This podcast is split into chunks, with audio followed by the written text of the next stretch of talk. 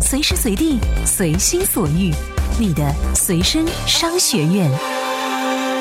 这里是充电时间。互联网思维和电商知识结构缺失，需要精准的治愈系服务。充电时间，电商治愈系。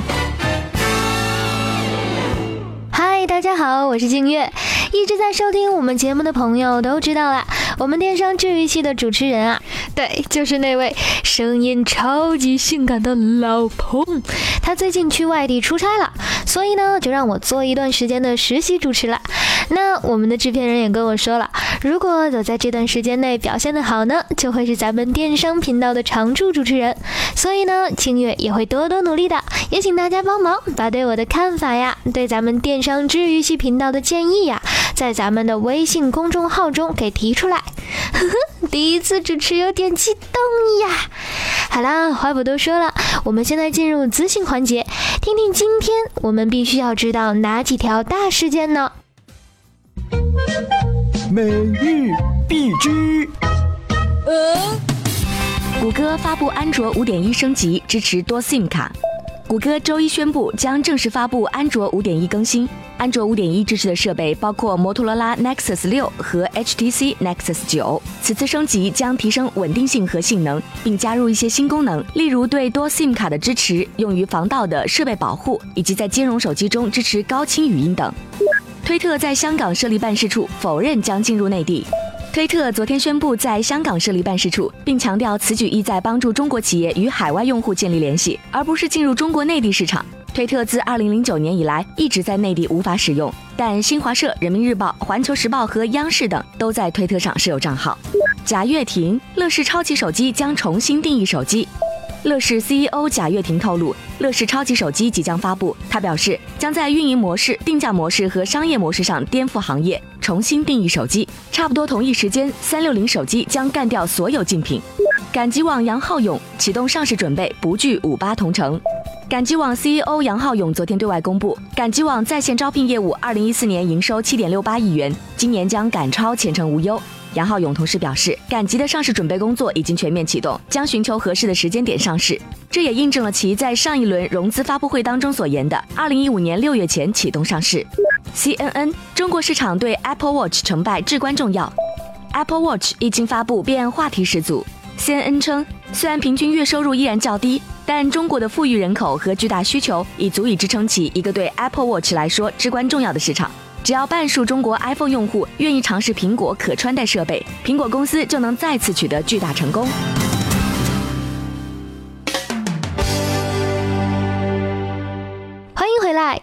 资讯完了后呢，清月就来和大家分享我们的编辑为大家精心准备的干货了。在昨天呢，苹果的 Apple Watch 是在旧金山发布了，但很多的媒体同行啊都去关注这个事件了。我们昨天也是在节目的一开始就在提 Apple Watch，我们的听众朋友听完后也给我们发来了消息，说节目啊做的非常好玩。其实今夜还是第一次听到有人说咱们电商频道的内容好玩的，估计啊是汤姆猫的效用发挥出来了吧。那也有听众朋友说啊，昨天的节目并没有说清，这 Apple Watch 是非必需品啊，到底能不能成啊？苹果公司怎么样创造需求嘛？这个大家都很关注啊，所以我们今天第一条干货啊，就是来为咱们的听众朋友们分析一下 Apple Watch 在哪几个方面还不行，解决了这几个方面的问题啊，Apple Watch 没准儿就行了。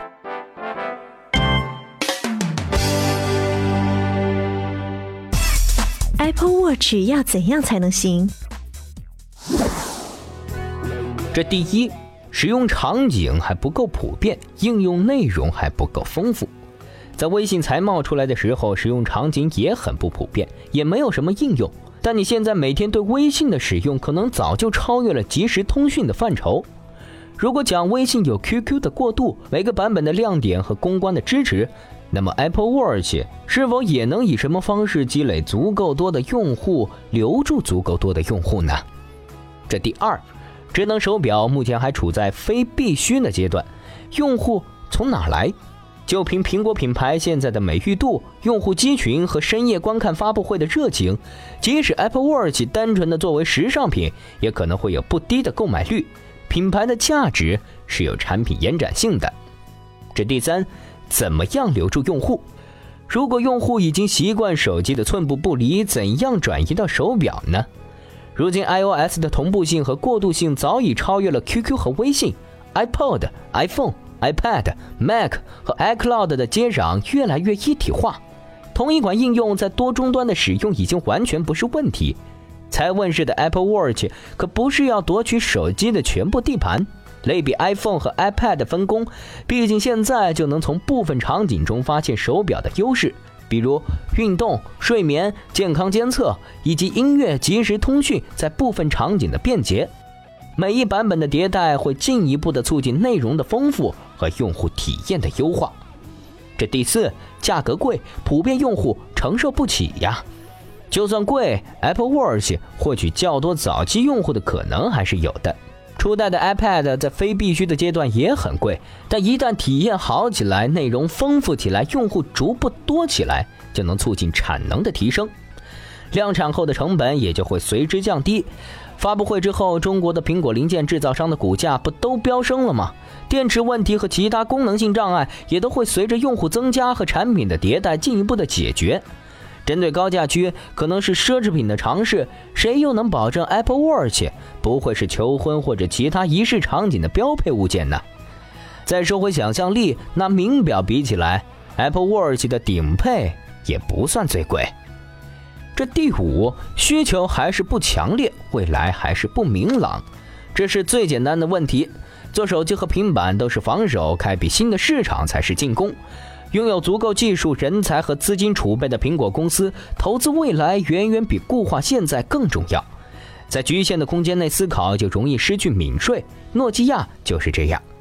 而在可穿戴设备的未来探索中，手表至少比遮挡住心灵窗口的眼镜更加容易接受。如果是苹果公司，试错成本远低于创业团队，即使具有风险性，但成功率比其他公司更高。成功后的收益会再度重写历史，为什么不做呢？上面的内容告诉我们啊，包括 iPad 在内，并不是所有成功的新产品在问世的瞬间都是必须性的。iPad 至今也还不是必需品，但是已经足够成功了。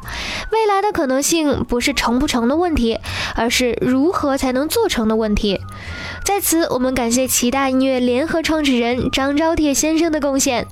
那我们的频道在这个月呢，也会适当的做出一些改变。我们觉得呀，能不能做出，还要请我们的听众朋友们在我们的微信公众号内多多给我们一些宝贵的意见和建议呀。怎么样关注我们的微信公众号呢？您在微信内搜索“充电时间”就可以找到加 V 的我们了。关注后赶紧开始每日签到，积分可以兑换礼品哦。欢迎回来，我是咱们电商频道的实习主持清月。在昨天的节目中呢，我们提到了亚马逊入驻天猫可能会给海淘网站带来非常大的影响。跨境电商目前还是红海哦。看我们的微信朋友圈中，好友们忽然一个一个都变成了代购，静月啊就预料到了，这跨境电商已经来了。那今天呢，我们再和大家说说跨境电商现在啊到底是一个什么样的情况。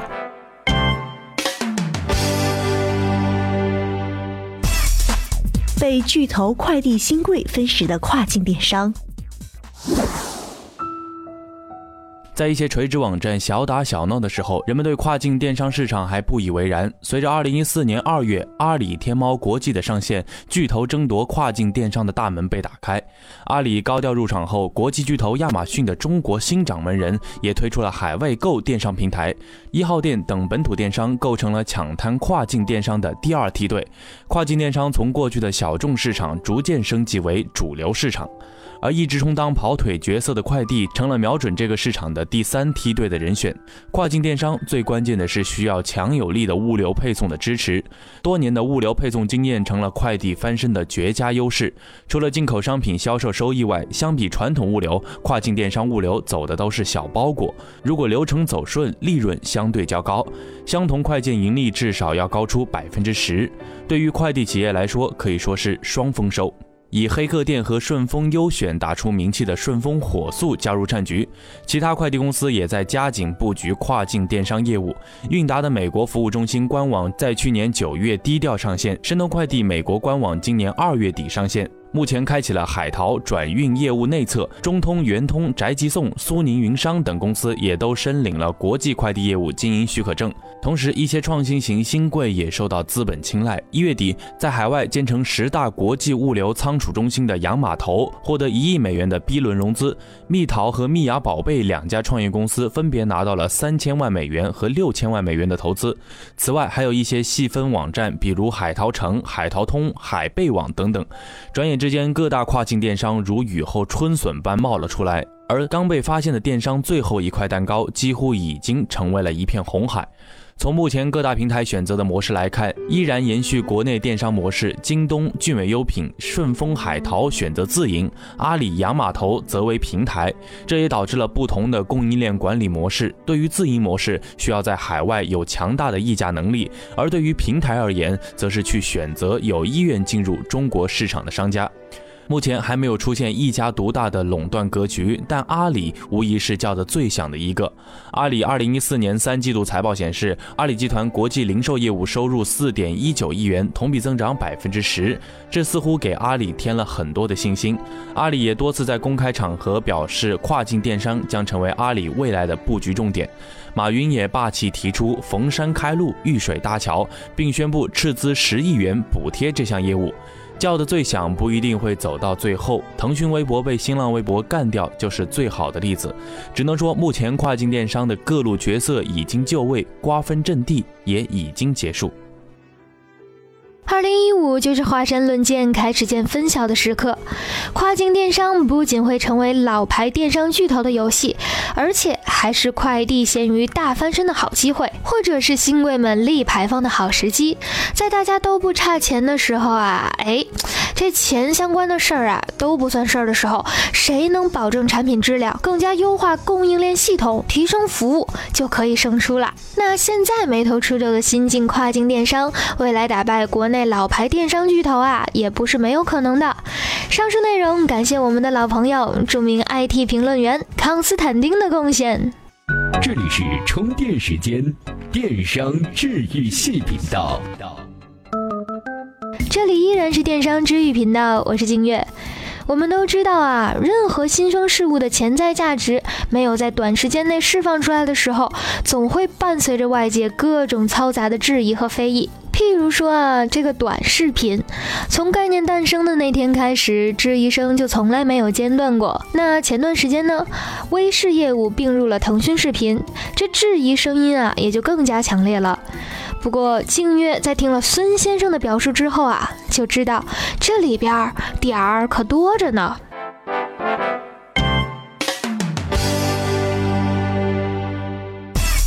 微视并入腾讯背后的腾点、起点和爆点。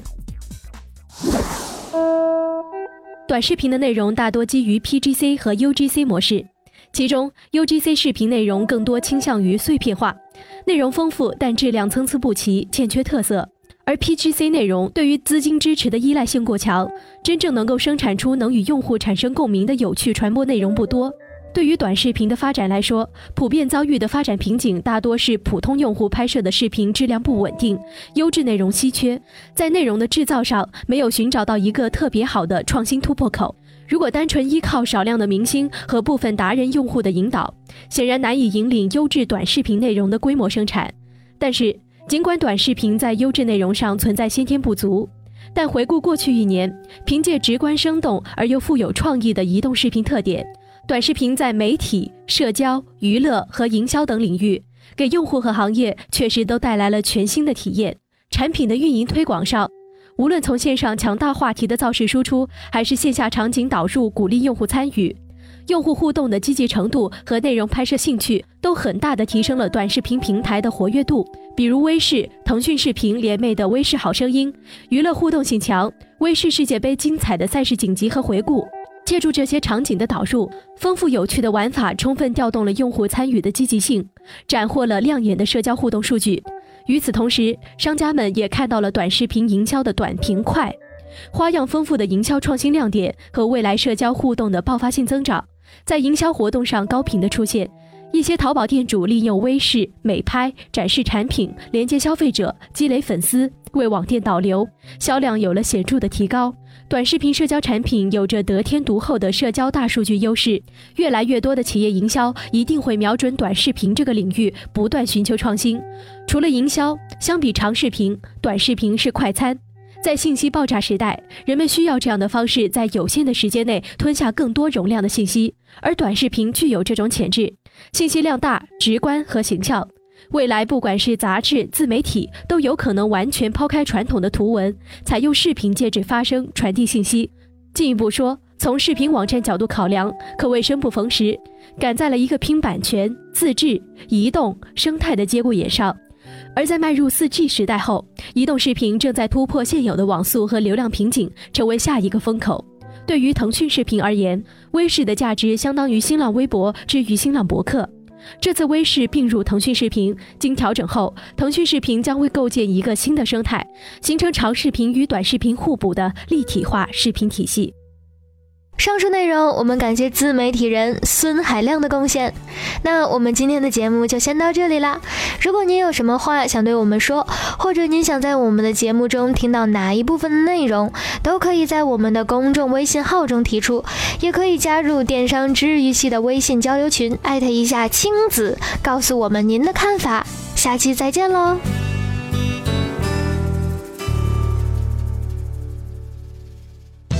怎么样才能和其他喜欢咱们频道的伙伴们待在一起呢？首先，在微信搜索公众号“充电时间”，进入公众号选择第三个按钮，点击群入口按钮，然后扫描你所在频道群的二维码，这样你就能随时随地和同频道的伙伴们待在一起啦。这里是充电时间，商业思维和行动智慧是我们共同的追求。